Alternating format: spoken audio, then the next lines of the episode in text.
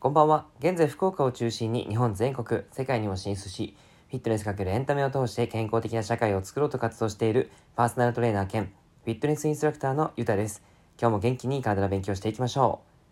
う。さて今日は失敗した時の3つのスタンスという内容をお話ししていきます。昨日は自分を変えたい方のための ABC アプローチをお話ししてみました。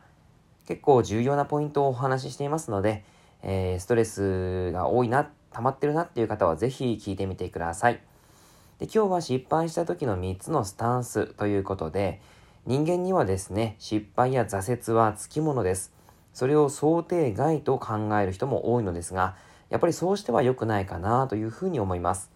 失敗や挫折を受け入れがたいものと考えるから、不要な落ち込みに見舞われてしまうっていうことがあるんですね。で不幸っていうふうに考えると本当にそうなってしまいます。毎日を頑張っている人だからこそ途中で困った状況になったら傷つくっていう方向に進むんじゃなくてそうなった理由を論理的に分析していくっていうことがとても重要なんですね。まあ、これがちょっと苦手っていう方もいらっしゃると思いますので是非今日は一緒にやってみましょう。例えばですが、えー、せっかく3週間もダイエットでスイーツを我慢し続けたという実績があったとします。で、その、今度こそ成功しそうと思っていたのに、職場の方に出されたスイーツを食べてしまった。それをきっかけに次の日をスイーツを食べに行ってしまった。こんな時どうでしょうか？多分多くの人が私はダメな人間だっていうふうに自己判定をしてしまいます。その自己判定、自己批判を大抵投げやりなものなんですね。あのこの反省を生かして次はこうしようっていう風なポジティブな意見じゃなくてどうせ食べてしまうんだったらダイエットを諦めようもう無理だみたいな形になってしまうっていうのが良くないわけです。でこれはですねやっぱりその先行条件というところを考えていくと原因はですねたった1回の職場で出されたスイーツなんですね。だとしたらそれをどういうふうにしたらそれを回避できたかということを考えていきます。まあ、それを回避っていうか、その食べてしまった後ですね。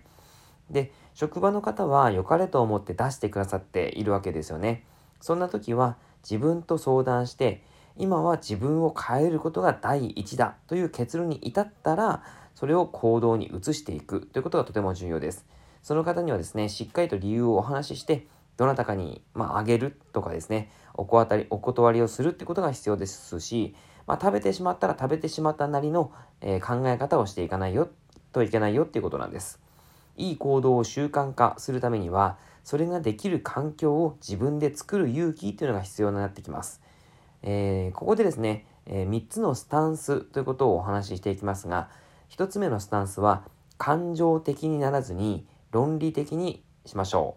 う。2つ目、主観的ではなく客観的なスタンスを取りましょう。3つ目、抽象的ではなくて具体的なスタンスになりましょう。というわけで、今あなたがもし自分を変えたいって思っているんであれば、その自分は理想というのがあるでしょうかその環境をどう作れば変えられそうですかブログで、えー、伝えたりはしているんですけども、なかなかやっぱり意思でこううまく続かない、使え、意思ではなかなかうまくいかないケースっていうのがほぼほぼなんですね。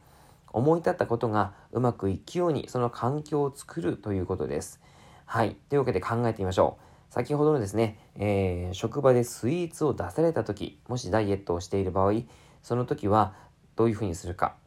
実際に、えー、今自分がそのスイーツを食べてしまったら、やっぱり太るという時であれば、お断りをしなければいけないという判断になりますし、これを食べてもまた痩せられるっていう自信がある、えー、自分をその環境から今度は変えなきゃいけないなっていうふうに、えー、切り返しができる人であれば、え、それは食べてもいいんじゃないかなっていうふうに思います。はい。というわけで、えやっぱりですね、自分のその切り返し方、それもですね、一つのポイントになってきます。スタンスですね。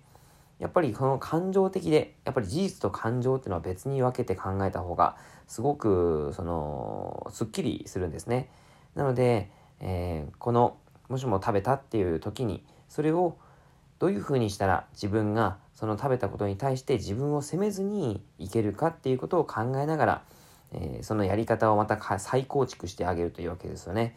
はい。というわけで、その環境を作るということが、やっぱりその自分を変えるための成功のポイントになります。これがとても大切だっていうことを念頭に、ぜひ今の状況を変えることを考えてみてください。